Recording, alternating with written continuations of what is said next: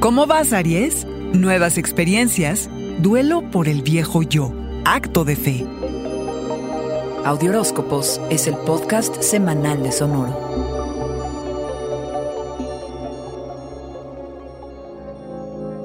Pensarías que las cosas serán más sencillas y tranquilas para el fin de año carnero, pero el cosmos parece tener otros planes. Hay decisiones que tomar y rumbos que afinar. Necesitas acumular nuevas experiencias. Sí, más, más experiencias nuevas. Salir de la comodidad, aprender cosas nuevas, conversar con personas diferentes, porque pareciera que has cambiado. El año ha sido todo un reto y un torbellino. Pero si observas detenidamente, tu situación y relaciones están en pausa. El cambio carnero tarda en asentarse y convertirse en una realidad comprobable. Cambiar significa hacer duelo por la pérdida de tu viejo yo, de la relación que tenías con él porque es lo conocido, es el centro de tu identidad.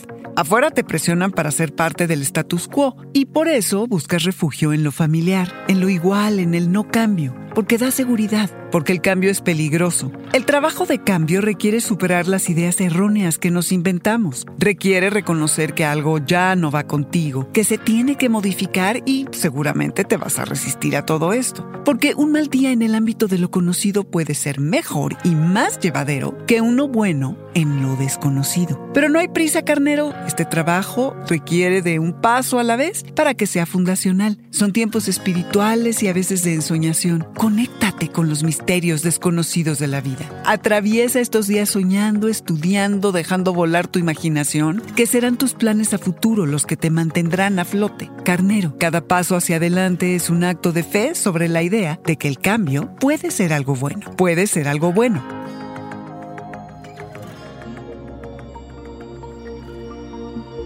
Este fue el Audioróscopo Semanal de Sonoro. Suscríbete donde quiera que escuches podcasts o recíbelos por SMS registrándote en audioróscopos.com.